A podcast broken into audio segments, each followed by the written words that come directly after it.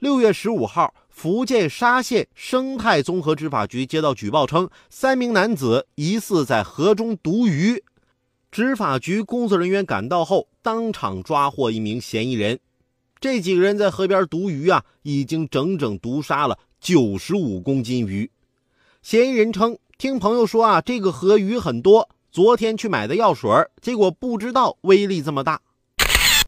既然都知道鱼是你们用药毒死的，那这鱼你们还能拿回去干啥？拿来吃？用药药鱼，你们在吃鱼，费那劲儿干啥？你们直接喝药不好吗？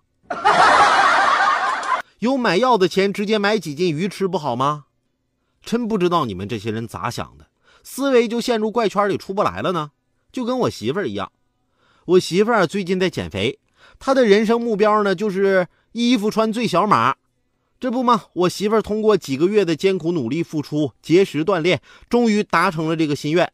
就在昨天晚上，我和我媳妇儿去买衣服，导购的小姐姐就问我媳妇儿：“小姐啊，这已经是我们店女装最大码了，要不然你试试男款的最小码吧？”